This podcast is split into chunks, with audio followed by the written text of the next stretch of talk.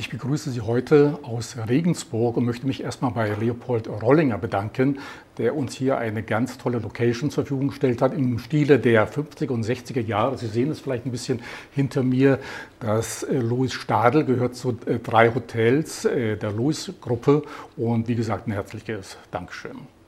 Ja, ähm, alle, die uns zuhören und zuschauen, heute gibt es mal wieder einen kleinen Test für Sie. Sie sollten schon mal am besten Blatt Papier, einen Stift und vielleicht auch Ihr Smartphone mit einer Stoppfunktion äh, beiseite legen, denn nachher gibt es diesen kleinen Text dafür. Ja, worum geht es heute? Heute begebe ich mich mit meinem Geschäftspartner auf eine Reise durch Ihren Kopf und zu Ihnen selbst. Wir beschäftigen uns mit dem Thema Aufmerksamkeit, Konzentration und Kreativität und wie Sie dadurch durch mehr Aufmerksamkeit, mehr Konzentration, mehr Kreativität erfolgreicher, leistungsstärker, aber auch gesünder und zufriedener werden können. Ja, und der Reiseführer ist hier zu meiner rechten äh, Seite, nämlich Professor Dr. Volker Busch. Äh, Busch ist äh, ja, Experte in, zu diesem Thema. Er ist Arzt, Psychologe, Psychiater, äh, Psychotherapeut, auch Neurowissenschaftler. Und wie ich gelesen habe von der Rhetorikakademie Tübingen, wurde er zum Speaker des Jahres 2021 mhm. gekürt, als ein international anerkannter Vortragsredner. Und er gehört ohne Zweifel zu den Besten seines Fachs, wovon ich überzeugt bin, weil ich auch seinen Podcast mhm. kenne, Gehirn mhm. gehört. Wahrscheinlich kann es man besser und anschaulicher erklären als Professor Busch. Ich denke, genug, genug der Lorbeeren. Volker. Tut so gut. Wir sind in der Psychiatrie diese Wertschätzung nicht gewohnt. Nicht gewohnt. Das Deshalb dachte gut. ich mir, hole ich das nach. Vielen Dank. Äh, du hast auch bereits vor über einem Jahr einen ganz tollen Bestseller zu diesem äh, Thema geschrieben, nämlich Kopffrei, wie sie mit Klarheit, Konzentration und Kreativität äh, gewinnen. Äh, ein ganz wichtiges Thema gerade in digitaler Zeit. Wir erleben ja eine Informations- Flut. Ja, äh, du sprichst auch von Medien-Junkies. Ich habe mir mal ein paar Zahlen äh, notiert. Wir konsumieren täglich bis zu 30 äh, Webseiten, lesen und beantworten über 30 äh, Kurznachrichten. Wir wühlen uns durch über 200 E-Mails und insgesamt der Informationsfluss pro Tag soll etwa 34 Gigabyte erreichen. Also immens viel Wahnsinn. Was macht das mit uns und was passiert da in unserem Kopf? Die Zahlen sind nicht mehr aktuell, muss man sagen. Das hat deutlich zugenommen. Ne? Das äh, bezieht sich sozusagen, als ich das Buch schrieb, auf das Jahr 2020, 2021. Ja. Und es nimmt exponentiell zu. Also man schätzt, dass unser Informationskonsum jedes Jahr um etwa 2,5 Prozent zunimmt. Wahnsinn. Es ist irre viel. Und ähm, Rein reizphysikalisch kann das unser Gehirn, also wir platzen nicht und unser Gehirn kann das verarbeiten, es nimmt auch nicht sofort Schaden davon. Aber trotzdem machen diese vielen Informationen natürlich was mit uns, denn sie sind natürlich als Gedanken in unserem Kopf oder sie stoßen Gedanken an. Termine, Aufgaben, Verpflichtungen. Sie zeigen ja alle irgendwie mit dem Finger auf uns und sagen, mach das oder lass das sein. Du solltest dies äh, tun und das nicht verpassen und das unbedingt noch erledigen und so weiter. Und dadurch werden diese Informationen persönlich in vielerlei Hinsicht. Sie kreisen uns im Kopf und im schlimmsten Fall kann es dazu führen, dass wir gar nicht mehr abschalten können. Ich habe sehr viele Klienten, die mir erzählen, dass sie abends irgendwie auf der Couch sitzen und einen schönen Fernsehabend genießen möchten, aber nicht mehr zur Ruhe kommen, weil sie ständig Kopfkino haben oder mhm. sich im Bett wälzen mhm. und nicht mehr zur Ruhe kommen, nicht mehr schlafen können. Und das zeigt dann, dass da eine Informationsüberladung ist, eine Reizflut und der, der, der Kopf gar nicht mehr mit dem Verarbeiten hinterherkommt, mhm. dann wäre es zu viel. Darunter leidet ja vor, vor allen Dingen unsere Aufmerksamkeit. Ja. Ja, wir hören ja in der, schon in der Schule oder zu Hause als Kind, in der Schule dann später, aber auch im Büro. Ja, du musst mehr aufmerksamer sein. Schau dir mal ein bisschen äh, genauer hin. Kann man Aufmerksamkeit irgendwie definieren? Dass es dafür, was sagt der Psychiater zum Thema Aufmerksamkeit? Also Aufmerksamkeit ist ein riesiges Feld. Und äh, ich habe bewusst äh, hm. das Buch mal unter dieser Überschrift schreiben wollen, weil ich das Gefühl habe, es ist die Eigenschaft, die uns heute ein Stück weit allen abhanden kommt. Und gleichzeitig ist sie so wichtig. Es gibt viele Wissenschaftler, die sogar sagen, dass die Fähigkeit, die Aufmerksamkeit zu steuern, zu den wichtigsten geistigen Eigenschaften überhaupt gehört. Das ist eine unglaublich wichtige Ressource, die es uns erlaubt, präzise zu denken, die es uns erlaubt zu lernen und uns später daran zu erinnern, die es uns erlaubt, logisch zu schlussfolgern und übrigens auch, die es uns erlaubt, uns empathisch in jemanden hineinzuversetzen. Ein Unternehmer in seinen Kunden, ein Arzt in seinen Patienten, ein Lehrer in seinen Schüler und so weiter. Empathie, man sagt zwar immer, es ist eine Herzenssache, aber es ist eigentlich auch eine Kopfsache. Denn es beginnt ja damit, aufmerksam zu sein und in dem Fall jetzt dir in die Augen zu schauen, dir zuzuhören, mir vorzustellen, was könntest du meinen mit der Frage. Ne? Empathie ist Kopfsache. Ja. Also für all diese Dinge brauchen wir Aufmerksamkeit und deswegen ist sie so wichtig. Und gleichzeitig kommt sie uns heute so schnell abhanden. Und mir war es wichtig, in dem Buch auf eine ja, ganz launige und lustige Weise mal zu beschreiben, wie wir warum das passiert, warum wir sie uns stehlen lassen, ne? warum wir die so beliebig hergeben, irgendeinem Firlefanz da draußen und sie nicht einsetzen für das Wichtige und wie wir es natürlich wieder ein Stück weit zurückentdecken können. Äh, eine Frage an den Neurologen. Kann man die äh, äh, Aufmerksamkeit irgendwo im Gehirn festmachen? Gibt es eine Stelle, einen Platz, wo ich sagen kann, okay, da ist die Aufmerksamkeit zu Hause? Also das Gehirn arbeitet nicht in Schubladen. Und äh, weder für die Aufmerksamkeit noch für die Intelligenz oder die Kreativität gibt es einzelne singuläre Orte.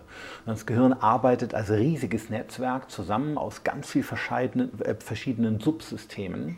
Und so ist es bei der Aufmerksamkeit auch. Wir finden also keinen einzelnen Ort, sondern wir müssen in Netzwerken denken. Ein Großteil der Aufmerksamkeit ist tatsächlich eher im vorderen Teil des Gehirns. Das müssen wir uns ein bisschen vorstellen wie vielleicht ein Scheinwerfer, in einem Raum, wie vielleicht in einem Theater. Und dieser Scheinwerfer macht Licht und beleuchtet die Bühne, unsere geistige Bühne, auf der etwas stattfindet. Sagen wir mal, wir, wir führen jetzt hier ein schönes Gespräch miteinander oder wir sitzen am Schreibtisch und schreiben etwas, sitzen vor einer Excel-Tabelle, versinken abends in einer äh, Netflix-Serie. Was auch immer auf unserer geistigen Bühne stattfindet, braucht Licht. Und das Licht ist die Aufmerksamkeit. Im übertragenen Sinne also der Scheinwerfer, der auf diese Bühne herabstrahlt. Und man kann ganz einfach sagen, je heller der Raum ist, desto besser erkennen wir die Dinge und desto geistig besser sind wir bei dem, was wir tun. Hm. Äh, ganz interessant, du verwendest einen Ausdruck in einem Buch, ähm, der von Georg Frank äh, stammt, Architekt und Philosoph. Ja. Und zwar spricht er von der Ökonomie mhm. der Aufmerksamkeit. Ja. Was muss man sich darunter vorstellen? Das war ein sehr kluger Mann, der einen sehr revolutionären Gedanken damals äußerte. Heute ist er eigentlich in aller Munde und ich zitiere ihn nur, aber er hat schon sehr früh darauf hingewiesen, dass sich unsere Wirtschaft ab den 60er, 70er Jahren immer mehr in eine Ökonomie entwickelte, wo die Aufmerksamkeit die eigentliche, wenn man so will, die eigentliche Währung ist, in der Kundengeschäfte stattfinden. Wir müssen uns das so vorstellen, dass gerade in digitalen Zeiten sein Zitat von damals eine unglaubliche Bedeutung erfahren hat. Denn wenn wir Facebook oder Instagram oder eine Internetseite, einem Blog, einem Newsletter unsere Aufmerksamkeit schenken, dann ist es der Beginn dafür, etwas zu tun, also eine Ware zu kaufen, eine Versicherung abzuschließen, eine Reise zu buchen. Und deswegen sind natürlich sehr, sehr viele digitale Unternehmen ähm, versucht, einen Teil unserer kostbaren Aufmerksamkeit zu bekommen. Denn dann tun wir ja etwas, wir kommen in Gang. Aber bevor das geschieht, braucht man unsere Aufmerksamkeit. Und die Fähigkeit, sie uns zu entreißen, sie uns zu stehlen, möchte ich sagen, ich meine, das ist gar nicht so negativ, aber sozusagen rund um die Uhr ein Stück weit davon etwas zu bekommen, die werden immer besser. Und unsere Fähigkeit dagegen zu sagen, nein, stopp, das ist jetzt gerade nicht wichtig und vielleicht will ich das gar nicht. Ich, ich bleibe bei mir. Ne? Ich bleibe im Fokus auf das, was mir wirklich gut tut, was wichtig ist. Die werden immer schlechter. Und in dieser Ökonomie der Aufmerksamkeit sind wir in vielerlei Hinsicht oft sehr von außen gesteuert, fremdbestimmt. Jeder zerrt an unserer Aufmerksamkeit. Überall sind Taschendiebe, so habe ich es genannt, ja, die uns was von diesem kostbaren Gut rauben. Und es wäre gut, wenn wir wieder lernen, sie uns nicht stehlen zu lassen, sondern für das einsetzen, was wirklich wichtig und relevant ist. Äh, Ökonomie, da gibt es ja auch diesen englischen Ausdruck to pay attention, ja, was das ja sehr schön richtig. beschreibt, was genau. du auch ja im genau. Äh, erwähnst. Ja. Wir, zahlen mit unserer Aufmerksamkeit. Mit Aufmerksamkeit. Also es ist eine Art Tauschwährung ja. für etwas, was danach kommt. Apropos Diebstahl, was sind denn die schlimmsten Aufmerksamkeitsdiebe? Also auf Platz 1, lange, lange äh, mit großem Abstand zu anderen ist unser Smartphone, ganz klar. Das zeigen also alle internationalen Studien äh, egal ob im Privatleben, im Straßenverkehr oder am Arbeitsplatz, ähm, die Welt tragen wir heute in unseren Hosentaschen in Form dieser kleinen Dinger. Und das bringt uns natürlich ganz viel. Also mir ist das unter anderem auch in dem Buch ganz wichtig, dass ich das in keinster Weise schlecht rede, denn ohne jede Frage erlauben uns Digitaltechnologien natürlich eine ganze Reihe an Vorteilen, ne? weil sie uns ja, ermöglichen, dass wir leichter kommunizieren, dass wir schnell an Informationen gelangen, wenn sie wichtig sind, dass auch Arbeitsprozesse oftmals schneller ablaufen. Also das steht ja alles auf der Habenseite. Aber der Preis, den wir zahlen dafür, ist, dass wir nur noch ganz, ganz kurz wirklich bei einer Sache bleiben können.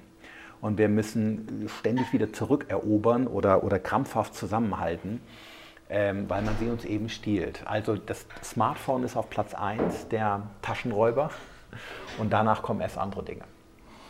Ähm, kann ich äh, Aufmerksamkeit auch ein bisschen steuern? Habe ich Einfluss darauf? Ja. Denn sie geht ja häufig sehr schnell ja. verloren. Ja. Wie kann ich sie dann wieder zurückgewinnen? Oder ist überhaupt zunächst mal steuerbar? Mhm. Genau, das ist eine gute Frage, weil man das auch in der Philosophie lange diskutierte und äh, bevor man es wissenschaftlich untersuchen konnte, blieben einem nur philosophische Diskurse darüber. Und einer der ersten, die darauf hinwiesen, dass Aufmerksamkeit kein gottgegebenes Merkmal ist, was man entweder hat oder nicht, war William James, einer der Urväter der Psychologie Ende des 19. Jahrhunderts. Er wies schon darauf hin, dass wir die Aufmerksamkeit selbst steuern lernen können. Manche leichter, manche nicht so leicht und das fällt dann auch nicht immer äh, leicht oder ist nicht immer einfach, keine Frage. Aber es ist prinzipiell möglich. Es ist also kein wie, wie manche Dinge der Intelligenz vorgegeben, sondern wir können es ein Stück weit lernen, äh, sie zu steuern, sie einzusetzen und sie zu bündeln, das Licht sozusagen in unserem, in unserem Theater auf das, was wichtig ist, das sind Dinge, die kann man trainieren und üben. Wie können wir dann insgesamt aber, weil du sagst trainieren, wie kann ich aber meine Aufmerksamkeit trainieren? Was muss ich mhm. tun? So ein bisschen ist es, ich vergleiche es immer ganz gerne mit einem Training im Fitnessstudio. Denn viele Leistungen im Gehirn haben so ein bisschen was von Muskeltraining. Ja, der Vergleich ist etwas schief an der einen oder anderen Stelle, aber so im Groben nützt er uns. Denn wir können den Muskel im Fitnessstudio auch nur trainieren, wenn wir wirklich ordentlich Gewicht auf die Stange legen und regelmäßig harte, kurze Trainingssätze machen. Und so ist es zumindest bei einer Form der Aufmerksamkeit auch, nämlich der Konzentration. Ne, das ist also, um in dieser Theatersprache zu bleiben, der, wenn, die, wenn die Aufmerksamkeit unser Scheinwerfer ist, dann ist die Konzentration der Lichtstrahl. Und je enger der Lichtstrahl gebündelt ist auf das, was auf unsere geistige Bühne fällt, desto heller erscheint das Objekt und desto besser steigen wir da durch. Das ist die Konzentration. Und die, genau diese Form, die können wir trainieren, aber eben nur dadurch, dass wir es auch wirklich tun. Und harte, kurze Trainingssätze, wie im Fitnessstudio, bedeutet, dass man sich am Tag vielleicht zwei, drei kurze Zeiträume nimmt, vielleicht erstmal nur 20 Minuten, kann auch eine Dreiviertelstunde nehmen, und versinkt ganz in einer wichtigen Sache, die alles Licht braucht hier oben. Das nennst du tiefe Stunde. Das nenne ich ja. tiefe Stunde, aber es muss nicht 60 Minuten sein. Das ist vielleicht für einen Anfänger am Anfang auch schwer, tat mich da am Anfang auch schwer. Und eine halbe Stunde wäre erstmal völlig in Ordnung. Aber als Begriff ist das richtig tiefe Stunde. Man vertieft sich also ganz in die Sache. Licht geht nur auf die eine Sache. Bildlich gesprochen, auf der Bühne steht nur ein Schauspieler. Und alle unwichtigen Komparsen, Statisten werden davon gejagt. Das Gehirn sieht den Hauptdarsteller, nur den, weil der Lichtstrahl gebündelt ist und kann sich ganz darauf einlassen. Und ähnlich wie wir, wenn wir Zuschauer im Theater sind, dann auch diesem Schauspieler besser folgen können ne, weil wir nicht abgelenkt sind, weil wir ihm ins Gesicht gucken, seinen Worten besser folgen, gelingt unserem Gehirn es dann auch eben besser. Mhm. Bei einer Excel-Tabelle, bei einem Vertrag, mhm. bei einer Bilanz, vor der wir sitzen, was auch immer wir machen. Tiefe Stunde und das mehrmals am Tag, zwei, dreimal. Das sind wie Trainingssets im Fitnessstudio und dann wächst auch der Muskel. Mhm. Interessant fand ich auch dein Hinweis, man sollte häufiger ins Museum gehen. Ja. Um seine Aufmerksamkeit. Warum? Ja, weil wir an Orten wo wir nicht abgelenkt sind. Ne? Weil, weil man, weil man äh, ja doch nicht viel anderes hat als die Bilder, die man sieht oder Skulpturen, es einem leichter fällt, sich ganz auf die Sache einzulassen. Also um in der Theatersprache zu bleiben, es stehen nicht so viele Leute auf der Bühne. Da gibt es eben dann nur die Ausstellung. Ich habe einen ähm, Manager bei mir in der, in der Behandlung oder der Beratung, der mir erzählt, dass er gerne in die Oper geht. Und dann habe ich ihn gefragt, was ihn so besonders interessiert. Und da meinte er gar nichts. Sag ich, ja, wieso gehen Sie dann gern die Oper? Dann meinte er, ja, genießen tue ich das nicht, ich hasse das. Aber es ist der einzige Ort, wo ich mal zwei Stunden zur Ruhe komme und wo ich gezwungen bin, das Handy stecken zu lassen. Denn das können Sie in der Oper nicht tun. Genauso wie im Museum. Wir können nicht laut telefonieren, das macht man nicht. Nein. Im Kino ist es ja schon weitestgehend liberalisiert. Da sehen Sie ja bei einem langweiligen Film immer schon, dass die Leute in ihre Bildschirme gucken. In der Oper macht man ja, das tatsächlich. No ja. Ist ein No-Go. Und er sagt, er braucht die Oper, obwohl er sie eigentlich hasst, wie die Pest. weil, weil es ihnen eine, eine Hilfe gibt, mal zwei Stunden zur Ruhe zu kommen, den Kopf abzuschalten, die Reizverarbeitung hinterherkommen zu lassen und dann geht er ganz gelöst da raus. Hm. Wenn du von Scheinwerfer sprichst, äh, sagst, sprichst du auch von Selektion. Ja. Und da ein sehr schönes Beispiel ist Sokrates und die drei Siebe. Mhm. Worum geht es da eigentlich? Ja, mir war das wichtig, weil wenn wir über Aufmerksamkeit sprechen, dann denkt man im Schulterschluss, es geht immer nur um Konzentration. Und Konzentration ist eine Form der, der anhaltenden Aufmerksamkeit. Das ist richtig. Aber Aufmerksamkeit ist die Überschrift, ist viel, viel mehr. Und zu einer guten Aufmerksamkeit heute gehört, bevor ich mich konzentriere auf etwas, erstmal auszuwählen, was überhaupt wichtig. Ja? Was, ist, was ist überhaupt sinnvoll, was brauche ich und was ist völliger Quatsch und kann weg. Also vor der Konzentration kommt die Selektion. Und ganz ehrlich, wir haben alle zu viel auf unseren Schreibtischen. Ja, wir haben alle zu lange To-Do-Listen. Wir haben alle viel zu viel zu tun. Und wir wundern uns dann, dass wir uns nicht konzentrieren können. Aber das Problem besteht schon vorher. Wir haben einfach, die Tische sind zu voll. Und deswegen muss man, das versuche ich in meiner Beratung und auch in dem Buch zu zeigen, immer erstmal auswählen. Na? So diese Auswahlübung. Was ist wichtig? Und der Rest, der dann übrig bleibt, auf den kann man sich dann auch meist besser konzentrieren. Und äh, dieses, dieses, diese Geschichte von Sokrates erzählt, äh, von einem Freund, der auf Sokrates zugelaufen kam und sagte, ja, Sokrates, ich muss dir, ich muss dir dringend eine Geschichte erzählen. Und Sokrates ahnte schon, oh wei, oh wei, ich brauche das wahrscheinlich jetzt gerade nicht. Äh, aber er gab ihm eine Chance und fragte ihn dann, hast du es durch die drei Siebe gesiebt? Und der Mann guckte ihn an und sagte Sokrates, naja, das ist das, nehmen wir das erste Sieb, das ist das Sieb ähm, der, der, Wahrheit. Stimmt die Geschichte? Der Mann sagte, oh nee, Wahrscheinlich nicht, ich habe das nur gehört von jemandem. Oh, sagte Sokrates, dann hast du doch vielleicht das zweite Sieb verwendet, das Sieb ähm, des Guten. Ist die Geschichte schön? Und der Mann sagte wieder, oh nee, wahrscheinlich nicht. Äh, das ist wirklich eine schreckliche Geschichte. Ich habe Gänsehaut bekommen. Aber du solltest sie erfahren, also hör zu. Stopp, sagte Sokrates. Dann, dann sag mir doch, ob du wenigstens das dritte Sieb verwendet hast, das Sieb der Relevanz. Ist die für, für uns bestimmt die Geschichte? Und dann sagte der Mann wieder, na, es geht um einen Menschen ganz weit ab, hinter den Bergen in einem Dorf. Wahrscheinlich, wir kennen ihn nicht mal. Und dann sagte Sokrates, pass mal auf, wenn deine Geschichte nicht wahr ist, sie ist nicht gut und streng genommen auch völlig irrelevant, dann lass uns doch jetzt in der Taverne ein Glas Wein trinken und lass mich mit der Geschichte in Ruhe. Und, und die Geschichte legt so einen Finger in die Wunde. Ne? Wir haben eine multimediale Gesellschaft geschaffen, die uns rund um die Uhr mit Informationen äh, versorgt, aber sie lässt uns damit alleine und sie verstopft unsere Köpfe. Und die Selektion bedeutet, die drei Siebe zu verwenden, sehr genau auszuwählen, was ist denn überhaupt wahr, dann würde wahrscheinlich schon mal die Hälfte aller Geschichten wegfallen.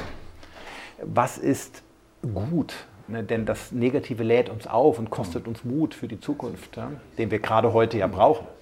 Und drittens, was ist wirklich relevant? Ja? Ist es wichtig zu wissen, wer die nächsten Kandidaten im Dschungelcamp sind? Bin mir nicht sicher. Ja. ne? Und wer, ich glaube, wenn wir diese drei Siebe anwenden würden, bei der Menge an Informationen, dann hätten wir alle hier oben viel weniger drin. Und jetzt kommt der letztliche Punkt, dann hätten wir auch viel mehr Kraft, uns dann auf die wirklich relevanten Dinge konzentrieren zu können. Und deswegen erst Selektion und dann Konzentration. Vielleicht ein wichtiger Hinweis oder Tipp gerade für viele Business-Meetings, wo ja auch sehr viel geschwafelt wird. ja. Geschichten, wer war der Nächste oder wer war der letzte Dschungelkönig oder ähnliche Dinge. Ja. Also die drei Siebe sind mit Sicherheit da ein ja. sehr, sehr guter Hinweis. Schau, der, der, das ist ein schönes Beispiel, was du, was du nennst. Wir haben in der Corona-Pandemie einen unglaublichen Schub an digitalen Arbeits- und Kommunikationsmöglichkeiten bekommen. Das war auch gut so. Wir hinkten da hinterher. Es war wahrscheinlich auch dringend nötig. Und es war ein Vorteil. Aber das hat natürlich im Umkehrschluss auch dazu geführt, dass sich die Menschen die Tage bis heute vollhauen mit irgendwelchen Meetings und Konferenzen, von denen, wenn wir ganz ehrlich sind, die Hälfte wahrscheinlich gar nicht notwendig wäre.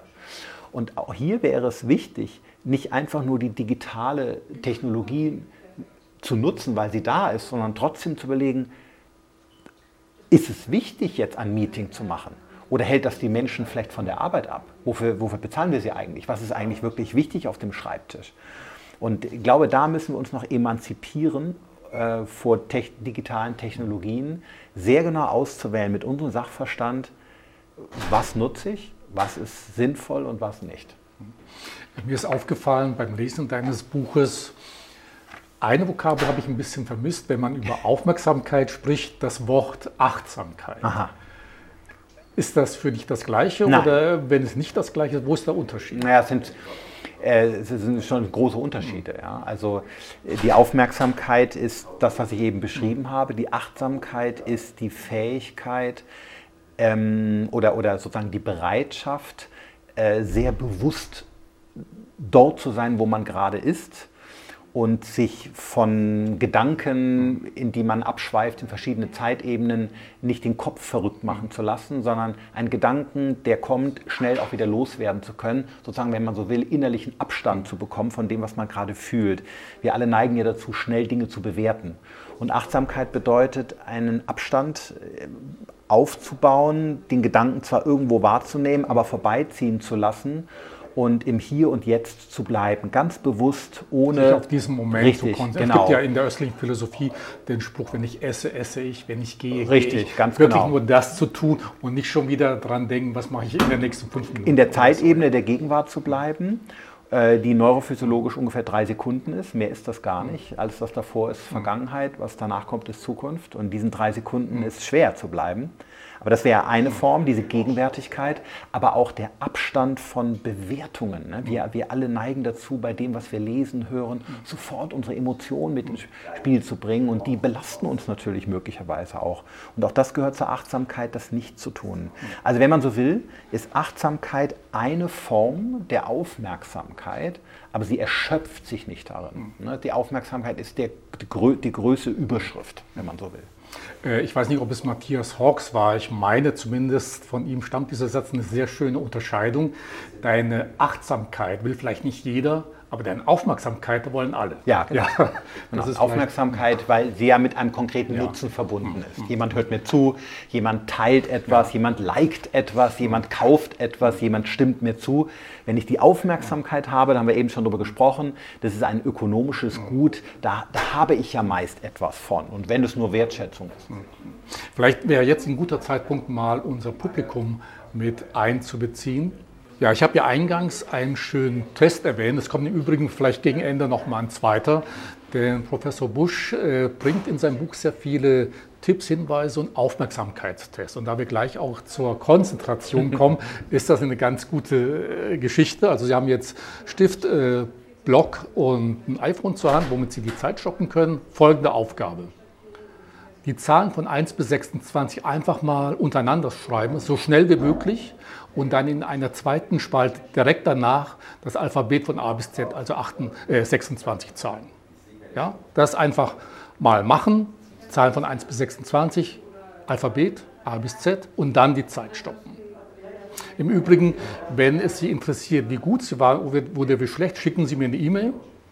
Wie gewohnt an die Adresse. Wir verlosen unter allen Einsendungen auch zehn Bücher. Oh kopffrei. Dann aber los. Lohnt sich also äh, dabei zu sein. Aber es gibt zum Schluss nochmal eine Testaufgabe, die das Ganze noch ein bisschen schwieriger macht. Ja, aber ehrlich sein.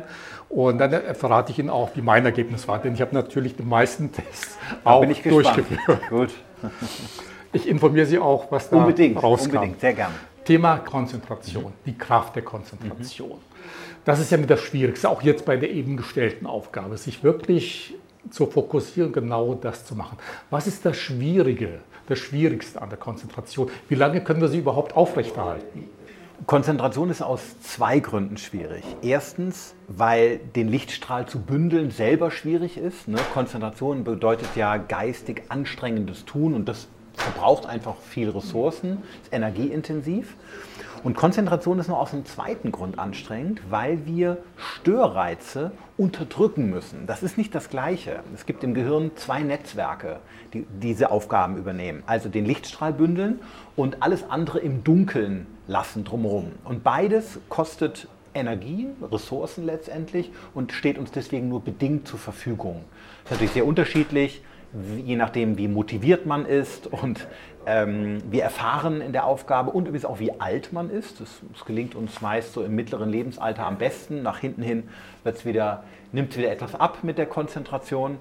Aber prinzipiell etwas Anstrengendes und deswegen ist es immer etwas Vorübergehendes. Ich sage mal, Konzentration kommt nicht, um lange zu bleiben. Ne?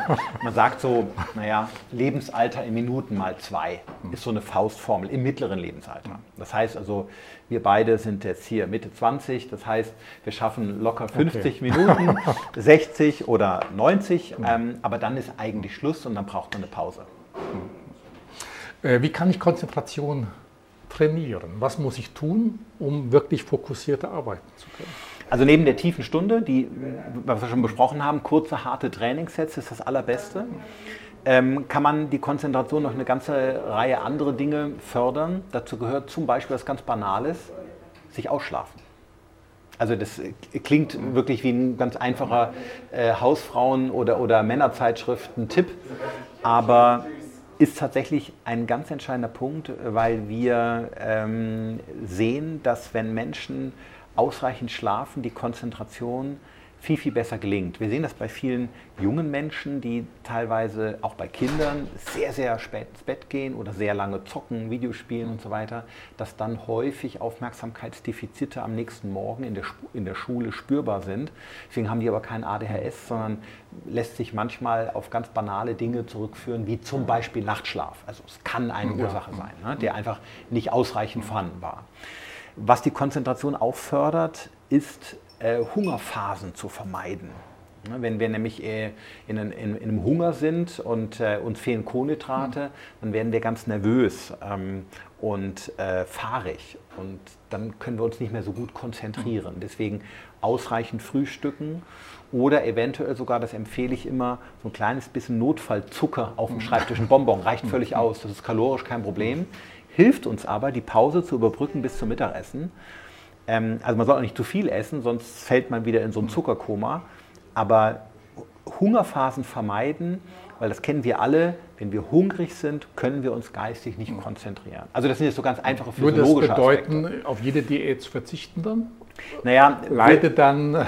Also sagen wir so, wer, wer, wer, eine Diät machen möchte oder machen muss, der, der braucht natürlich nochmal andere Herangehensweisen. Aber wenn es darum geht, beispielsweise weil man für eine Prüfung lernt oder weil man an einem anstrengenden, anspruchsvollen beruflichen Projekt arbeitet, was wirklich erfordert, dass man die nächsten acht Wochen wirklich hochkonzentriert da ist. Ich schreibe gerade an einem neuen Buch, da brauche ich auch voll meine Geisteskraft. Ja.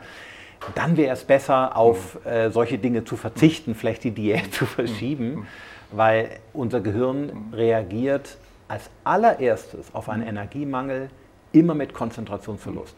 Es ist nicht das Gedächtnis, es ist nicht die Raumorientierung. Wir wissen noch unseren Namen und finden auch nach Hause. Das lässt so schnell nicht nach. Aber die Konzentration geht zuerst flöten. Und deswegen, wenn es uns wichtig ist auf der Arbeit, weil es gerade ansteht, dann wäre es wichtig, für einen regelmäßigen Kohlenhydratspiegel zu sorgen. Ja. Im Businessbereich ist es ja häufig so, dass man versucht, sich auf mehrere Dinge gleichzeitig zu mhm. konzentrieren. Also dieser Mythos in Anführungszeichen Multitasking. Ja. Ja. Gibt es das wirklich? Und man hört ja immer wieder, Frauen seien darin angeblich besser. Ja. Also Multitasking gibt es dann, wenn wir jetzt hier uns nett unterhalten und atmen währenddessen, das funktioniert ja ganz gut. Du läufst nicht blau an, ich laufe nicht blau an, also es scheint Also die unbewussten Dinge. Genau. Wenn, wenn, wenn, die, wenn manche Dinge ganz motorisch automatisch ablaufen, Atmung ist ja nur ein Reflex, da denken wir nicht bei. Und genau aus dem gleichen Grund können wir auch, weiß ich nicht, mit dem Hund spazieren gehen und dabei ein Hörbuch hören. So. Dann ist es insofern möglich, weil von diesen beiden Dingen eine motorisch ganz automatisch abläuft. Streng genommen steht die gar nicht auf unserer geistigen Bühne, sondern wird irgendwo backstage organisiert. Und dann haben wir auf der, auf der geistigen Bühne Platz, uns auf das Gespräch zu konzentrieren und auf das Hörbuch beim Spazierengehen. Aber zwei geistige Dinge nebeneinander machen, das geht nicht. Also wir können nicht, um mal in die Arbeitswelt zu gehen, mit zwei Bildschirmen im Homeoffice sitzen. Auf dem einen läuft eine Zoom-Konferenz oder eine Teamsitzung, auf dem anderen gucken wir im Outlook unsere E-Mails durch. Versucht sicherlich mancher. Ja, für jeder. Ich ja. kenne schon von mir auch. Ja. Aber das ist streng genommen keine echte Gleichzeitigkeit, sondern da sind, stehen zwei Schauspieler auf der Bühne bei nur einem Scheinwerfer. Bei Frauen übrigens auch nur einen. Und jetzt muss der Scheinwerfermensch in unserem Theater diesen Scheinwerfer hin und her schalten. Das heißt, Multitasking ist streng genommen vom Begriff her falsch. Es entspricht vielmehr einem Task-Switching. Und dieses Task-Switching das ist wahnsinnig anstrengend. Das kennen wir auch am Ende des Tages, wenn wir so völlig ausgelaugt nach Hause kommen, weil wir so viele tausende Baustellen gleichzeitig zu bedienen hatten. Und es verschlechtert unsere Performance. Und, und letztendlich machen wir also mehr Fehler und wir brauchen für alles deutlich länger Zeit. Also Multitasking ist eine Illusion und es kostet uns mehr, als es uns bringt. Ich habe allerdings gelesen, es ist leichter, Multitasking zu machen, wenn ich ähnliche Dinge ja mache. Je weiter die mhm. oder unterschiedlich sind, äh, desto schwieriger. Genau. Wenn ich beispielsweise als Journalist für einen Artikel recherchiere und gucke im Internet nach etwas und lade dann eine Literaturstelle in mein Verwaltungsprogramm und gehe dann zu Word, dann switche ich natürlich auch zwischen verschiedenen Anwendungen, aber ich bleibe im Gedankenfluss. Dann ist es ein, ein Task-Switch, was im Prinzip kaum Performance verliert. Wenn ich aber ähm, vor dem Outlook sitze und meine E-Mails beantworte, höre mit an einem Ohr noch einer Teamsitzung zu und dann sehe ich auf meinem Startbildschirm auf dem äh, Smartphone eine SMS meiner Frau, die sagt, äh, dass ich die Kinder noch abholen muss und der antworte ich, dann sind das ja drei inhaltlich völlig verschiedene Dinge und dann schlägen die Performanceverluste voll zu. Wie wichtig sind dann Pausen? Ja. Wenn die Konzentration wirklich nur eine vorübergehende Erscheinung ist, mhm. Wie wichtig sind Pausen? Was tue, sollte ich tun in den Pausen? Sind extrem wichtig. Und ich persönlich bin überzeugt davon, je anspruchsvoller unsere Arbeit werden wird, desto wichtiger wird es für uns zu wissen, wie geistige Pausen aussehen müssen. Und wir haben gerade in Deutschland eine ganz schlechte Pausenkultur, wie auch wir Ärzte. Ja, wir arbeiten oft, äh, Chirurgen, irgendwie alle sechs Stunden am ja. Stück und machen dann irgendwie zwei Stunden Pause. Ja, mit die meisten Arbeitsstunden pro Woche, glaube ja, ich. Ne? Es ist äh, ein totaler Blödsinn. Sinnvoll wäre folgendes: Nach 60 bis 90 Minuten 10 Minuten, Viertelstunde Pause. Reicht völlig aus. Der Effekt einer Pause ist in den ersten Minuten am größten und wird dann immer schwächer. Das heißt nicht, dass eine Pause von einer Dreiviertelstunde irgendwie schädlich wäre, aber sie ist meist nicht nötig. Es wäre viel sinnvoller, wir machen ein paar kleine Pausen statt eine lange. Also es gibt so eine Regel, die lautet ähm, kurz und oft statt selten und lang. Und das gilt für Pausen insbesondere. Mhm. Äh, du sprichst auch von gewissen Atemtechniken. Ist es auch äh, sinnvoll mhm. oder wichtig, richtig zu atmen? Auch ja. damit haben ja viele Menschen ja, Probleme. Genau. Also wir machen natürlich in der Psychiatrie viel über Meditation. Mhm. Aber Menschen schrecken bei Meditation oft zurück. Sie halten es so irgendwie esoterisch und glauben, sie müssen irgendwie Klangschalen um sich herum aufbauen. Und das ist gar nicht mein Ansatz. Interessant ist, dass viele fernöstliche Techniken, die alle ihren hohen Wert haben, sich oft zurückführen lassen auf Atmung. Das ist ein gemeinsamer Nenner. Und ich habe diese Atmung rausgezogen und so zwei, drei Forschungsprojekte dazu gehabt und veröffentlicht. Und wir sehen, dass eine besondere Atmung über den Bauch, nicht über die Schultern, sondern über den Bauch, hier oben richtig zur Entspannung bringt. Und über den Bauch will man meist nicht atmen, weil man denkt, ja. der wird dann dick und dann atmet man dann lieber so. Übrigens, je mehr wir im Stress sind, desto mehr atmen wir über die Schulter. Und das reicht auch für die Sauerstoffversorgung. Aber wirklich zur Entspannung trägt nur ausschließlich die Atmung über den Bauch bei. Und die ab und zu zu machen, ganz ruhig, also optimale Frequenz wäre ähm, vier Sekunden einatmen, acht Sekunden ausatmen, also zwölf Sekunden ein Atemzyklus, fünf in der Minute. Das ist nicht so leicht, ja? weil wir ja in der Regel viel schneller atmen. Aber diese langsame Atmung über den Bauch, über ein paar Minuten, bringt unser Gehirn zur Ruhe und ist eine wunderschöne Form, eine Pause zu intensivieren. Kann man üben, kann man schaffen. Muss man am Anfang ein bisschen reinkommen, aber es geht. Weil du eben von östlichen Techniken gesprochen hast, äh, hast. Aus Japan gibt es ja auch diese Shinrin Yoku das sogenannte Waldbaden ja, ja. oder mhm. Waldatmen. Mhm. mhm. Warum ist das sinnvoll? Ja, das ist äh, wiederum was, was anderes. Also ist natürlich für eine Pause auch sinnvoll, das stimmt, weil gerade der Aufenthalt in der Natur, das sehen, äh, zeigen ganz neue Arbeiten, interessanterweise unsere Aufmerksamkeit auch wieder restaurieren. Also Attention Restoration äh, Theory sagt man auch dazu, ART. Äh, da ist die Forschung noch so in den Anfängen, da sind auch noch viele Fragen offen, aber wir erkennen, dass es ein Unterschied ist, ob Menschen in ihrer Mittagspause im Büro sitzen bleiben und schnell noch ein paar E-Mails beantworten oder eine Hotelreise buchen oder so, so äh, ja, ein, ja. was erledigen, was noch irgendwo da ist, oder ob sie kurz in den Wald gehen, wenn das möglich ist, oder zumindest einmal in den Park. Das ist ein Unterschied für die Konzentrationsleistung am Nachmittag. Also die Natur scheint etwas ganz Besonderes mit unserer Konzentration zu machen, den sie wiederherstellt. Und ähm, Waldbaden ist jetzt äh, ein großer Begriff. Das ist in der Tat eine Initiative, die aus äh, Japan kam, Ende der 70er, Anfang der 80er Jahre und die aber über die Aufmerksamkeit hinausging. Es ging darum, äh, wieder eine Verbundenheit mit der Natur herzustellen, um, um sich seelisch auszugleichen. Und das haben wir jetzt so ein bisschen übernommen.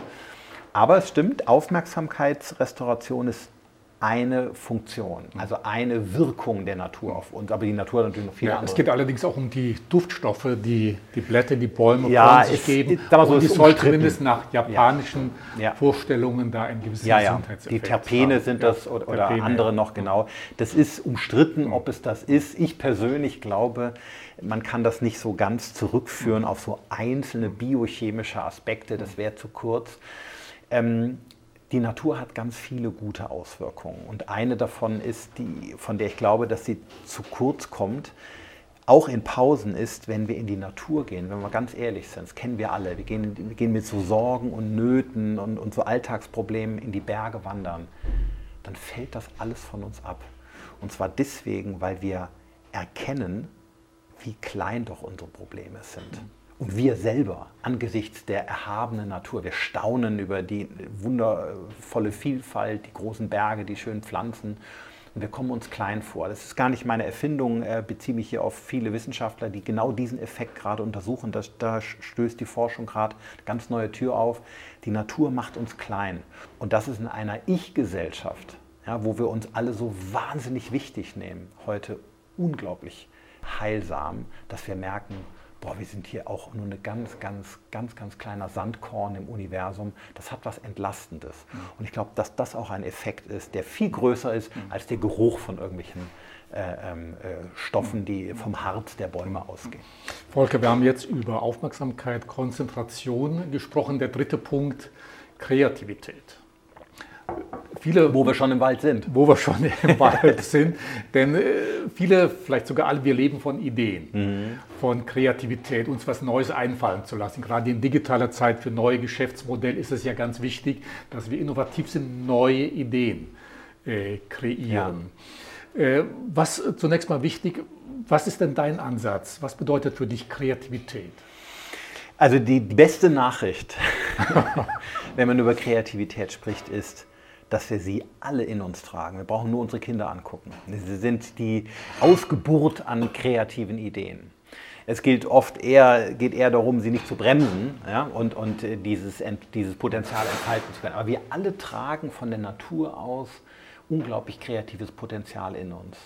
Wir müssen unserem Gehirn nur die Chance geben, das auch auf, auf, die Straße bringen zu können. Und da kommt jetzt die Natur tatsächlich ins Spiel oder geistige Pausen. Immer dann, wenn wir keine Information verarbeiten, also wenn wir die digitale Nabelschnur mal durchtrennen, ja, wenn wir nicht konsumieren, nicht ins Handy gucken, sondern einfach vor uns hinträumen, von mir aus beim Spaziergang durch den Wald ne, oder an der Küste oder wo auch immer, dann werden wir kreativ, weil dann nämlich ein bestimmtes Netzwerk im Gehirn hochgefahren wird, nennt sich Default Mode Network. Das eine zusammenhängende Gruppe verschiedener Schaltungen übers Gehirn verteilt. Und die sorgen dafür, dass unsere geistige Bühne aufgeräumt wird. Und bei diesem Aufräumen, wenn die Informationen verpackt werden, gelöscht werden, verbunden werden, findet unser Gehirn was. Das kennen wir äh, im Prinzip aus dem Alltag, wenn wir unseren Dachboden aufräumen, finden wir immer was. Ne? So, und das ist, äh, oder? Ja, ja. Ob man es immer finden will, was man da, das ist was anderes, aber man findet was. Und das ist beim Gehirn auch so. Wenn, wenn, wenn die, der Vorhang mal sich schließt, weil der Akt gerade zu Ende ist, dann wird hinter der Bühne aufgeräumt, auf der Bühne alles sauber gemacht und wir finden etwas. Man nennt das assoziatives Denken. Das macht dieses Netzwerk, dieses Default Mode Network. Und das Spannende ist nun folgendes. Sobald wir in einer Pause, am Nachmittag, am Feierabend, wo auch immer, konsumieren, irgendwelche Katzenvideos gucken oder was auch immer, fährt das sofort runter. Das heißt, dieses Netzwerk macht nichts mehr.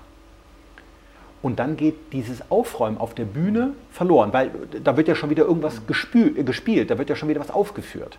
Die, die macht, unser Gehirn macht nur sauber, wenn da wirklich mal Pause ist. Und nur dann finden wir auch was. Und deswegen jetzt zur Beantwortung der Frage ganz konkret, wenn wir kreativ sein wollen, sollten wir offline bleiben. Ganz einfach. Denn nur wenn unser Gehirn mal nicht so viel Information von außen bekommt, dann kann es sich mit sich selbst beschäftigen und dann kommt plötzlich was. Das kennen wir ja alle. Ne? Die besten Ideen bei mir ist immer in der Wanderung in den Bergen. Oder zumindest in Situationen, wo ich geistig nichts durchdenke. Nicht bei der Steuererklärung kommen ja keine guten Ideen. Sondern wenn ich geistig nichts tue. Und diese Zustände, die sind leider so selten geworden, weil jedes Mal, wenn wir mal kurz in einen Moment kommen, wo mal nichts stattfindet, sind wir doch mal ganz ehrlich, ist doch sofort der Griff zum Handy da. An der Straßenbahnhaltestelle, im Straßencafé, wenn wir auf den Partner warten. Die, die Zeit überbrücken wir immer durch einen Blick in ein Bildschirm. Und damit berauben wir uns der Chance, dass unser Default Mode Network hochfährt, aufräumt, sauber macht und vielleicht eine gute Idee findet. Also wer kreativ sein will, braucht Zeiten mit sich selbst. Du sprichst auch in diesem Zusammenhang von der Kunst der Zerstreuung. Ja, genau. Und der Philosoph Lucrez empfiehlt Bordellbesucher, ja, das empfiehlt. er, hatte noch, er, hatte noch, kein Facebook, ja. äh, war seine Form der ja. Zerstreuung. Aber wie immer man dazu steht, ähm, heute ist, findet die Zerstreuung ausschließlich im digitalen Medienkonsum statt.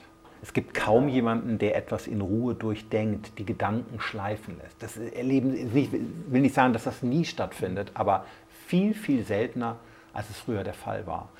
Und der Blick ins Handy ist keine aktive Zerstreuung. Ne, schon Immanuel Kant hat unterschieden, welche Form der Zerstreuung das ist. Das ist eher so ein Folgen von Reizen, die ein, eine Software vorgibt. Aktive Zerstreuung heißt wirklich, seine Gedanken wandern zu lassen und auszuhalten, was dabei passiert. Ähm, und nicht von außen darauf Einfluss nehmen zu lassen. Das kann zu guten Ideen führen, zu Lösungen für Probleme. Das kann auch mal zu unangenehmen Gedanken, da kann auch mal eine Träne hochkommen. Ne? Also es ist nicht alles schön, was dann passiert, da kommt auch viel hoch. Und trotzdem ist es wichtig, dass man die Bühne mal sauber macht. Mhm. Denn auf der findet heute rund um die Uhr ständig irgendwelche Schauspiele statt. Und je besser wir das sauber halten, desto besser können wir danach auch wieder den nächsten Akt hm. machen. Und wir, wir halten das kaum noch aus. Ich habe in meiner Behandlung oder Beratung wirklich Menschen, die sagen, äh, dass sie, ich erschrecke da immer, heute ein ständiges dichtes Geräuschteppich um sich herum haben müssen, weil sie die Zeit mit sich gar nicht mehr aushalten, mhm. alleine. Weil dann sofort irgendwas Unangenehmes hochkommt und dann betäuben sie sich mit irgendeinem Quatsch, um, um bloß nicht aufräumen zu müssen. Und das ist eigentlich schade, weil man sich da ganz von sich selbst entfernt und auch von kreativen Ideen. Du bringst ja auch Beispiele, wie man seine Kreativität ein bisschen trainieren kann. Mhm. Ich denke jetzt da äh, an zwei ganz besondere Beispiele. Ich weiß nicht, ob du gleich weißt, was ich meine. Bei dem ersten Beispiel war es für mich leichter, Aha. Beispiele zu finden. Bei dem zweiten schon ein bisschen schwieriger. Weißt du, an was ich denke? Und zwar äh, die beiden Fragen, was kann ich alles mit einem Backstein anfangen? Ach so, ja, ja. Ja, mhm. ja das ist eine ganz beliebte Frage in der internationalen Kreativitätsforschung. Es gibt ja verschiedene Tests, wie man das messen kann. Ne? Und in einem Test kriegt man solche Aufgaben gestellt, was kann man mit einem Backstein machen. Und die Antworten, die Menschen geben, sagen etwas über ihre Kreativität. Ein Haus bauen wäre irgendwie so ein Punkt. Aber jetzt sagen, dass das äh, irgendwie Außerirdische einem gebracht genau, hätten, das wäre von äh, einem anderen Planeten, wo man die Berliner Mauer wieder nachgebaut hätte, äh, das ist eine coole Antwort. Das ist schon kreativer. Und das zweite Beispiel, kannst du dich an das zweite Beispiel erinnern? Nein. Was kann ich mit einer zusammengerollten so, Zeitung, Zeitung anfangen? Ja, das genau. ist schon ein bisschen ja, ja, genau. schwieriger. Richtig. Ja, also ja. Die, die, die irgendwie eine Fliege totschlagen wäre ein Punkt und irgendwie die Schwiegermutter verprügeln wären zwei Punkte. Und so, so hangelt sich das hoch.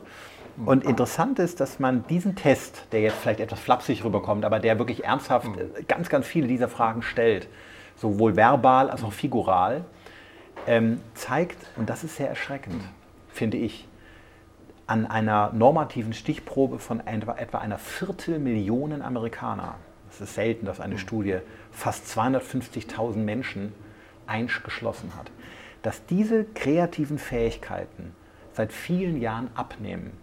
Und die Frage ist ja, warum? Die Menschen sind nicht dümmer geworden, der Intelligenzquotient hält sich.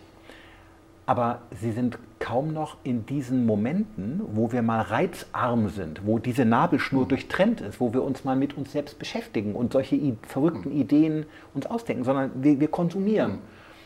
Und damit hat das zu tun. Also nicht mit einer Verrohung des Gehirns, sondern mit einer Lebensweise, die unserem Gehirn das einfach nicht mehr erlaubt. Das ist der Punkt.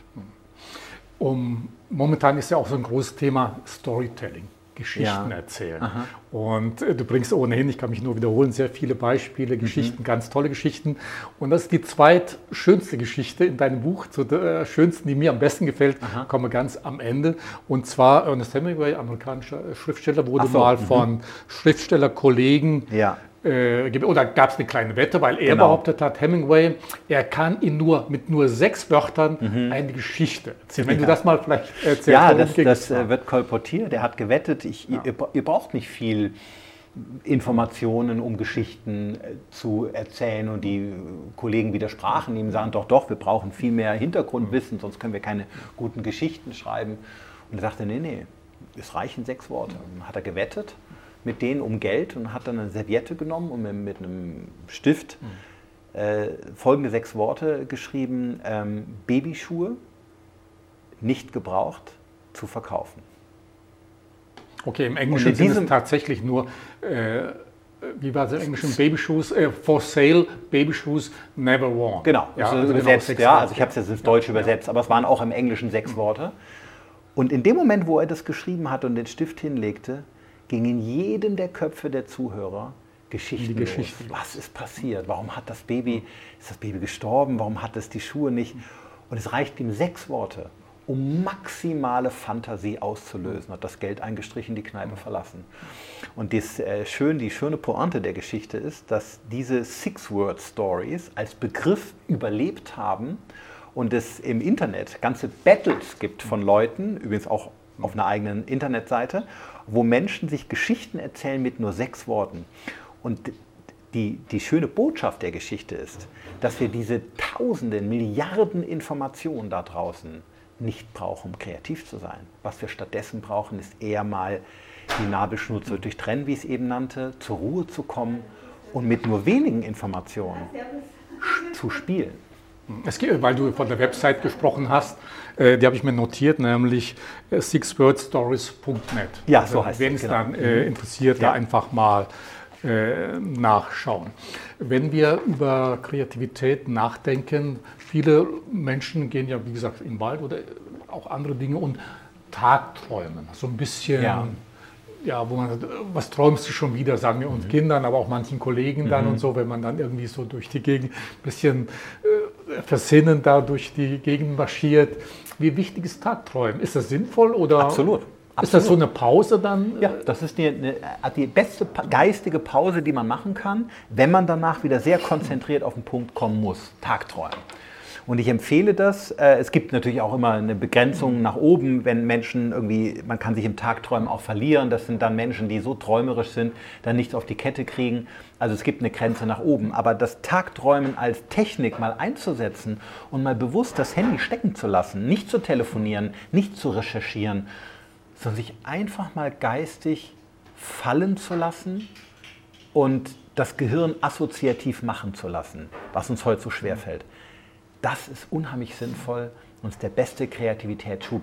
Man kann nicht versprechen, dass da immer eine weltverbessernde Idee bei rauskommt, aber was man sagen kann ist, die meisten guten Ideen, die Frauen und Männer auf dieser Welt in allen Bereichen des Lebens hatten, kamen in solchen Momenten des Tagträumens. Noch ein anderer Punkt, äh, der mir auffiel, äh, die meisten Menschen klagen bei Langeweile. Ach, mir mhm. schon wieder Langeweile, ich weiß nicht, was ich tun soll und und und. Du siehst Langeweile ein bisschen anders. Ja, voll. Also Langeweile ist natürlich ein unangenehmes Gefühl, ist nicht schön. Kennen wir bei unseren Kindern, wenn denen langweilig ist, dann meckern die und wir sind dann genervt als Eltern und dann setzen wir sie vor das Tablet und dann ist Ruhe. Aber Langeweile setzt etwas in Gang, weil Langeweile ein Prozess ist, der auch das Default Mode Network hochfährt, also dieses Kreativitätsnetzwerk, wenn man es nicht beendet. Also die Langeweile drängt uns ja einen Impuls auf, sofort irgendwie Fernsehen zu gucken oder einen Artikel zu lesen oder was zu arbeiten, irgendwie rumzukruschen, um das bloß nicht auszuhalten. Und dann tötet man das natürlich ab. Aber aus Langeweile kann viel erwachsen, wenn wir sie zulassen. Also wenn wir diesen Impuls unterdrücken, sich da jetzt unbedingt sofort daraus befreien zu, zu wollen, sondern einfach mal aushalten. Und dann passiert immer etwas. Es kommt immer etwas dabei raus. Und äh, ich habe das so, ich habe so, ein, so ein Buch, er hat mir mal ein Kunde geschenkt nach einem Vortrag. Äh, also ein schönes Buch mit so Leder eingebunden, war mit so Initialen drauf und das ist mein Langeweilebuch, so habe ich es genannt. und äh, jedes Mal, wenn, mir, wenn ich gerade nichts zu tun habe, ich bin nicht effizient, so, hm. da fühlt man sich erstmal unwohl, unnütz und das ist erstmal nicht schön. Kennen wir alle, habe ich auch. Hm. Aber wenn ich das dann zulasse, kommen mir immer eine Ideen und die schreibe ich da rein. Und wenn ich das Buch so durchblättere, sehe ich, was da alles für tolle Ideen entstanden sind. Alle ausschließlich in Zuständen der Langeweile. Auf die wäre ich sonst nie gekommen. Also es gibt noch viele andere Beispiele, die du nennst, aber die Leute sollen eben auch dein Buch lesen. auch Selbstgespräche findest du gut. Ja. Eine ganz wichtige Sache in den letzten Jahren, äh, Volker schwappt ja so eine Idee nach Deutschland oder so eine Philosophie des Bio- oder Biohackings also mhm. Körper, Seele und Geist zu optimieren, zu verbessern mhm. und, und, und. Und wenn ich mir das jetzt so anhöre, meine geistigen Fähigkeiten, Aufmerksamkeit, Konzentration und Kreativität zu verbessern, da gibt es mit Sicherheit chemische Substanzen. Also zumindest in den USA habe ich gehört, da gibt es sehr viele Nootropika oder Nootropika, also chemische Substanzen, um dich geistig fitter zu machen. Was hält der Arzt und Psychiater, ja, Neurologe davon? Nix.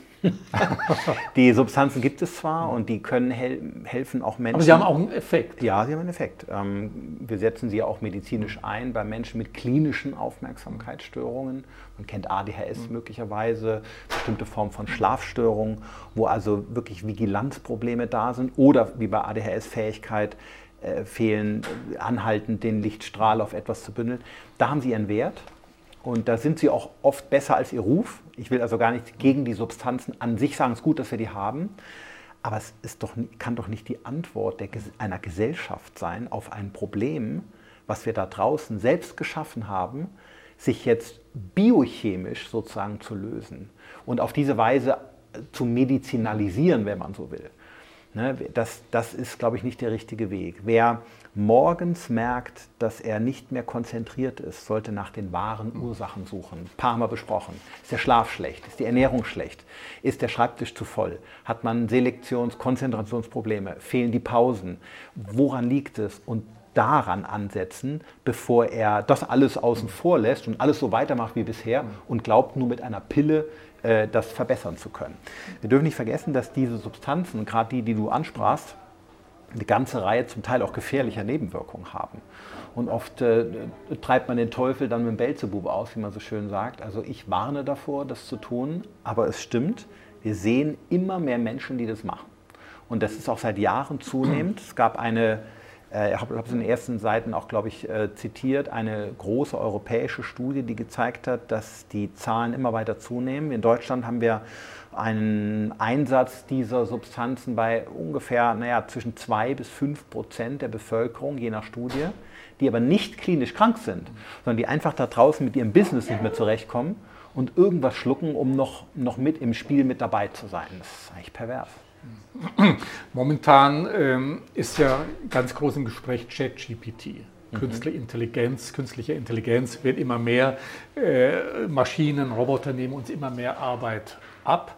Aber darunter kann natürlich auch die Aufmerksamkeit, Kreativität und Konzentration leiden. Siehst du da eine gewisse Gefahr, wenn wir immer mehr jetzt beispielsweise ChatGPT, künstliche Intelligenz benutzen, dass wir irgendwann immer dümmer werden? Ja, man, also ich persönlich bin Psychiater von Berufswegen Optimist und ich bin kein Alarmist. Ja, ich, ich äh, sehe zwar schon auch äh, Gefahren und äh, erwähne das auch gerne, versuche aber immer auch die guten Dinge in Entwicklungen zu sehen und die Vorteile, die vielleicht auch die KI mit sich bringt, zum Beispiel ChatGPT. Ähm, wenn du aber wirklich ganz dezidiert auf die möglichen Gefahren zu sprechen kommen willst, dann ist so meine Gefahr, die ich sehe dabei, dass es uns, wenn wir nicht aufpassen, denkbequemer machen wird. Ne, denn wenn wir selber bislang mit unseren Gedanken etwas zu Papier bringen mussten, dann war das vielleicht möglicherweise anstrengend und nicht immer schön, aber es hat doch zumindest etwas bewirkt, dass wir uns mit einem Thema thematisch tief auseinandergesetzt haben. Das hat unser Gedächtnis geschult, übrigens auch die Konzentration natürlich und gleichzeitig die Kreativität. Wenn das jetzt alles vorgegeben ist und wir müssen es nur mit zwei, drei Mausklicks herauskopieren, dann trainieren wir natürlich weder die Sprache noch die Recherche noch das äh, konzeptuale Denken. All das bleibt dann auf der Strecke und das sind ja doch letztendlich unterm Strich menschlich-geistige Leistungen, die auch in Zukunft wichtig bleiben. Insofern, das wäre also der einzige Punkt, wo ich äh, als Mensch mit humanistischer Ausbildung äh, so ein bisschen, ja, ich will nicht sagen Bauchschmerzen bekomme, aber mir wünschen würde, äh, wir würden unseren Kindern und uns selber das Denken nicht abgewöhnen, sondern uns beibringen, schulen oder in, in, der Schule trainieren, üben und das nicht wie eine Jacke an der Garderobe abgeben. Hm. Ich wollte dich eigentlich fragen, Volker, wie werden wir in den nächsten zehn Jahren leben? Aber ich habe in deinem Buch gelesen, du wurdest mal von jemandem gefragt, mit dieser Frage ja. und fändest das eine ganz primitive, banale ja, genau. Frage. Denn ja. interessanter ist ja zu fragen, wie wollen wir genau. leben in Zukunft? Das war meine Antwort, ja. Ähm, wie wollen wir leben? Wenn wir all das mal jetzt betrachten, werden wir wieder aufmerksamer, wir Menschen insgesamt? Haben wir eine Chance dazu, trotz KI und anderer Techniken? Also jeder muss das ein bisschen für sich anders entscheiden, wie er leben will. Wir müssen natürlich als Gesellschaft Antworten darauf finden. Und jetzt zu diesem letzten Punkt, da würde ich mir, ich kann aber nur von mir sprechen, mir wünschen, wir würden das, was wir über Jahrmillionen Jahre der Evolution entwickelt haben, nämlich den Verstand, nicht einfach so drangeben. Auch nicht mit Technologien, die uns das Denken abnimmt und uns unsere Arbeit bequem macht. Das ist sehr verlockend und sehr attraktiv, überhaupt keine Frage. Aber der menschliche Verstand ist all das, hat all das hier aufgebaut. Und ist überhaupt das Einzige, was unsere gesellschaftlichen Probleme lösen wird. Und wenn wir das nicht schulen, trainieren, dazu gehört kritisch zu denken, präzise zu sein, zu hinterfragen, skeptisch zu sein, äh, vielleicht auch misstrauisch, ähm, bewusst Perspektive wechseln zu können, konstruktiv zu denken, verrückt durch Querverbindung, kreativ, all das, was eine KI nicht kann. Wenn wir das nicht trainieren, dann werden wir, glaube ich, angesichts der großen gesellschaftlichen Herausforderungen nicht erfolgreich sein. Und das würde ich mir wünschen, dass uns das allen bewusst wird, dass wir als Eltern unsere Kinder dazu erziehen, dass die Lehrer in der Schule darauf achten, dass auch Unternehmer mit ihren Mitarbeitern denken, ihr könnt alle Technologien nutzen und sie können uns Arbeiten vereinfachen. Aber der Mensch ist mehr. Der Mensch ist ein denkendes Wesen. Und das muss die Überschrift über allem bleiben. Und ich glaube, das wäre so eine ethische, wie sag ich mal, eine ethische Richtung, die wir nicht verlieren dürfen. Dann wäre ich als Psychiater schon glücklich. Dein Wort in Gottes Ohr. Äh, Volker, zum Schluss, ich habe äh, eingangs von zwei Tests äh, erzählt. Ja. Der zweite Test sieht jetzt folgendermaßen aus. Sie erinnern sich an den ersten, die Zahlen von 1 bis 26 und das A bis Z nebeneinander und dann die Zeit stoppen, so schnell wie möglich. Jetzt eine kleine Erschwerung, ein bisschen schwieriger noch mhm. der Text, nämlich jetzt die Zahlen von 1 bis 26 und das Alphabet A bis Z nacheinander in einer, äh, in einer Reihe äh, schreiben, also 1a, 2b, 3c, 4d und so weiter und dann die Zeit stoppen. Schreiben Sie mir Ihr Ergebnis, wie gesagt, wir verlosen zehn Bücher, bin mal gespannt und ich sage Ihnen dann auch, wie lange Echtes ich gebraucht habe. Task-Switching. ja. Volker, äh, herzlichen Dank. Äh, ich habe noch einen Wunsch zum Schluss, weil oh. dein Buch quillt über von tollen Geschichten. Und du mhm. hast noch eine ganz besondere Geschichte. Ich sagte dir vorhin, Hemingway fand ich schon sehr gut, ja. aber eine Geschichte toppt das äh, Ganze äh, noch, die du uns vielleicht gleich selber präsentierst oder vorliest oder du kannst sie vielleicht auswendig. Und zwar die Grille Achso, und, e und der Efeu. Und das, und der ja, Efeu. damit habe ich die. Äh, dann. Ja. Äh, der mhm. Efeu, aber zunächst mal herzlichen Dank Sehr gerne. Äh, für das tolle Gespräch. Mhm. Also, um wirklich aufmerksamer, konzentrierter, kreativer zu werden, ist ein absolutes Must-Read. Äh, dein Buch. Ich wünsche dir auf jeden Fall viele Leser. Dann nochmal der Hinweis zu deinem wirklich hörenswerten Podcast, Gehirn gehört. Mhm. Ich glaube, so heißt der. Ja. Also ich habe selber ein paar Mal reingehört. Schön. Und also in deinem Bereich ist er wirklich mhm. Spitzenklasse. Danke. Und da ich gehört habe, man muss Psychiater auch ein bisschen loben. Motivieren. Unbedingt, ja. Das, wir brauchen Noch, das. Ja. Äh, Nochmal. Also insofern, du, kennst du die Geschichte oder? Ja, ja, ich kenne die Geschichte. Okay, also die Grille und, und ist und auch hier drin, ja. aber der Hammer. Vielen Dank. Ich habe damit das Buch eingeleitet, ja. um ein bisschen Lust drauf zu machen. Und äh, schön, wenn wir damit mhm. abschließen. Die Geschichte handelt von äh, zwei Menschen, die durch die Straßen laufen und äh, verbrüdert sind. Der eine wohnt auf dem Land und der andere in der Stadt. Und seit langer Zeit treffen sie sich mal wieder, um sich zu sehen. Und plötzlich bleibt der Bruder aus der, aus, äh, vom Land bleibt stehen, hört so und sagt, ich höre eine Grille. Und sein Bruder, der Jahre in der Stadt verbracht hat, sagt, nee, da hast du dich geirrt, das sind hier die Umgebungsgeräusche, das ist keine Grille. Doch, doch, sagt er, ich bin ganz sicher. Und dann geht er zu einer Mauer, die hm. von Efeu bewachsen ist, macht die Blätter auseinander und dann sieht er da tatsächlich eine Grille. Und sagt er, siehst du? Und dann sagt sein Bruder, ja gut, okay. Das liegt daran, dass ihr vom Land einfach die besseren Ohren habt. Ihr könnt einfach besser hören. Und er gibt ihm zur Antwort, nee, nee, mit dem Gehör hat das nichts zu tun. Ich zeige es dir. Und dann nimmt er eine Münze, schnippt die einmal mit dem Daumen im hohen Bogen, fliegt groß auf den Boden, auf den Asphaltboden, macht Bling und plötzlich drehen sich fünf, sechs Leute, die in unmittelbarer Umgebung sind, danach um, suchen die Münze. Siehst du, sagt er ihm. Ähm, worauf, ähm, was wir hören, hängt nicht davon ab, wie unsere Ohren funktionieren, sondern worauf wir unsere Aufmerksamkeit richten. Und diese Geschichte zeigt einfach sehr schön, das, was wir von der Welt wahrnehmen, wird durch unsere Aufmerksamkeit organisiert, nicht von unserem Sinnesorgan. Und wenn wir bereit sind, die Aufmerksamkeit, unseren Lichtstrahl auf das Richtige zu lenken, dann nehmen wir es auch wahr und dann können wir es auch sozusagen ganz, ganz tief in uns aufnehmen.